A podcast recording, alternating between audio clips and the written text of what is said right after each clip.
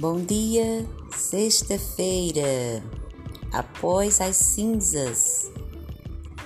Hoje, o tema do retiro da quaresma é: Acaso é esse jejum que aprecio? As leituras de hoje estão na liturgia diária. Você deve é, ler fazendo uma leitura orante antes de fazer a sua meditação, né? Cada passo, observando é, o, a página 14, o item 4, onde tem a, a orientação necessária para fazer uma boa oração, um momento de profunda meditação, reflexão, intimidade com Deus. Então, a meditação de hoje. Na oração da quarta-feira passada, vimos que a alegria é uma das recompensas para quem segue a Cristo. Acompanhe essa leitura na página 26.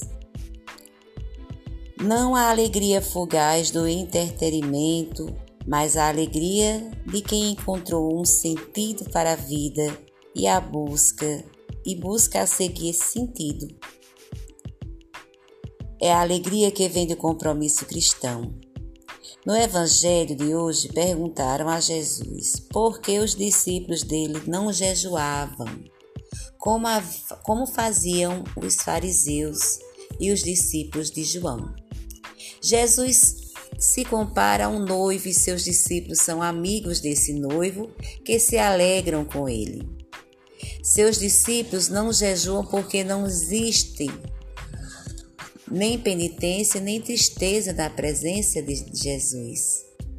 É essa alegria, a de estar próximo de Jesus, que buscamos, que buscamos como recompensa. E diante disso podemos nos perguntar o que pretendemos com nosso jejum e as demais penitências. É muito comum vermos pessoas que estabelecem uma meta quaresmal em forma de sacrifícios, por exemplo, ficar sem comer doces. Isso deixa a pessoa entristecida quando quebra esse jejum e sentindo-se vitoriosa quando o cumpre. Mas essa alegria muitas vezes vem do êxito de um exercício de autossuperação e não do sentimento de estar mais próximo de Deus. Outras pessoas estabelecem metas de oração, como missa nas madrugadas, vias sacras, e se sentem vitoriosos a cumprir a meta. Mas fica a pergunta se conseguiram essa proximidade maior com o Senhor a partir desse exercício. E se a resposta for não, fica o questionamento de Isaías: acaso é esse jejum que aprecio?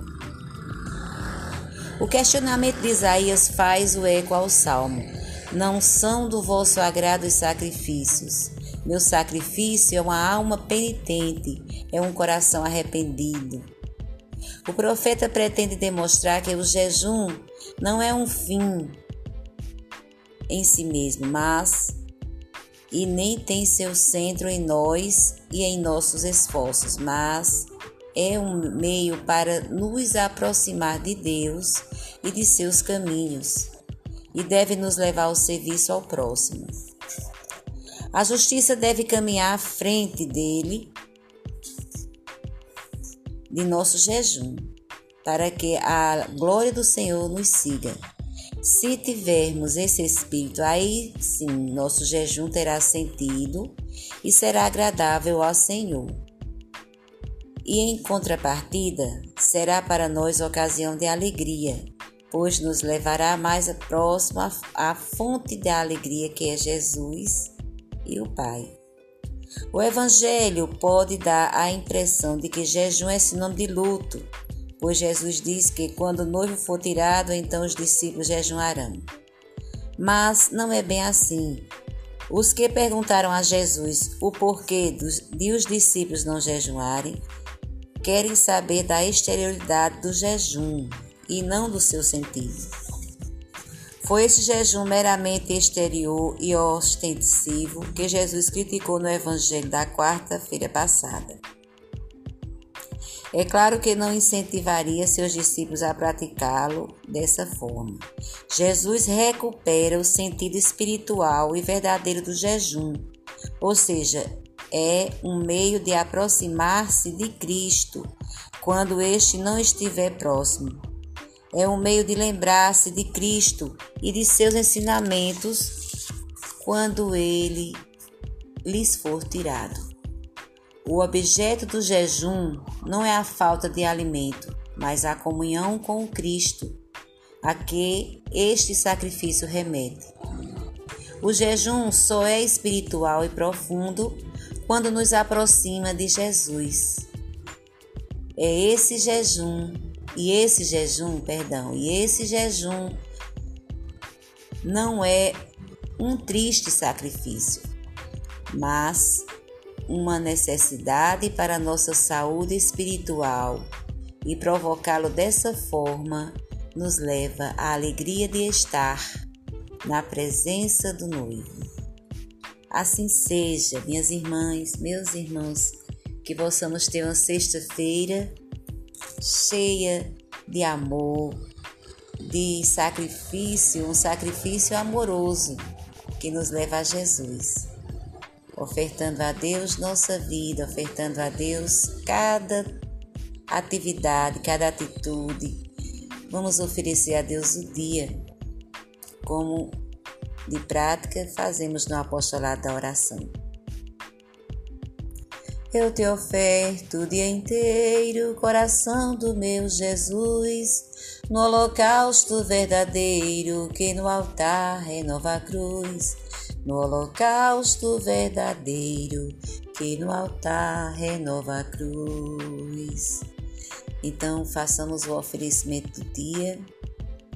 Deus nosso Pai, eu te ofereço todo o dia de hoje, minhas orações e obras, meus pensamentos e palavras, meus sofrimentos e alegrias, em reparação de nossas ofensas e por todas as intenções pelas quais o mesmo Divino Coração está continuamente intercedendo e sacrificando-se em nossos altares pela salvação do mundo. Que o Espírito Santo que guiou a Jesus seja meu guia e meu amparo neste dia, para que eu possa ser testemunha do teu amor. Com Jesus e com Maria rezamos especialmente pela intenção do Santo Padre para este dia Rezemos pelas mulheres vítimas de violência, para que sejam protegidas pela sociedade e os seus sofrimentos sejam considerados e escutados. Então, seja aquela pessoa que ouve alguém que está sofrendo, né? seja aquela pessoa que escuta, como Jesus fa fazia e nos ensina a fazer, escutar, amar, perdoar. Pai nosso que estás no céu, santificado seja o vosso nome, venha a nós o vosso reino. Seja feita a vossa vontade, assim na terra como no céu. O pão nosso de cada dia nos dai hoje. Perdoai as nossas ofensas, assim como nós perdoamos a quem nos tem ofendido. Não nos deixeis cair em tentação mas livrai-nos do mal. Amém. Ave Maria, cheia de graça, o Senhor é convosco. Bendita sois vós entre as mulheres, bendito é o fruto do vosso ventre, Jesus. Santa Maria, Mãe de Deus, rogai por nós, pecadores, agora e na hora de nossa morte. Amém. Glória ao Pai, ao Filho e ao Espírito Santo, como era no princípio, agora e sempre Amém. Fiquem com Deus, paz e bem.